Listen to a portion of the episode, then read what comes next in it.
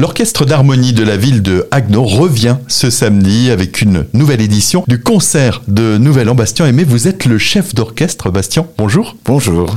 Un concert qui va faire la place belle aux Valses de Vienne. Alors Valses de Vienne, euh, certainement, et également donc euh, des polkas et des mazurkas. C'est un concert que nous avions euh, initié il y a quelques années, qui a connu un énorme succès. Et là, j'ai le plaisir de revenir avec ce concert viennois cette année à l'espace Sébastien Loeb. Une particularité cette année, il y aura également des danseurs, des chanteurs, des solistes. C'est vrai que dans la tradition viennoise, on a surtout de l'opérette, hein, l'opérette viennoise, et donc nous aurons des airs d'opérette viennoise chantés par Mélanie Mousset, par Olivier Schreiber, et des danseurs, euh, le couple Wiedemann-Heusel, euh, qui revient cette année. Une entracte est prévue également à la moitié de ce spectacle, et ce sera l'occasion, puisque nous sommes au début de l'année 2024, eh bien de se souhaiter une bonne année avec une petite coupette. Et puis nous aurons également des petites friandises euh, qui seront à disposition du public. C'est vraiment un spectacle tout public. Euh, c'est un spectacle qui permet aussi de perpétuer une tradition. Euh, le concert viennois qui est diffusé à la télévision maintenant depuis très longtemps est devenu une institution et nous créons un espèce de pont entre Vienne et Haguenau. Et nous avons à cette occasion également l'intention de montrer que la valse française a aussi sa place et nous recevrons entre autres Sylviane Bastian dans une pièce qui sera un peu une surprise cette année, dans une pièce avec accordéon. Ça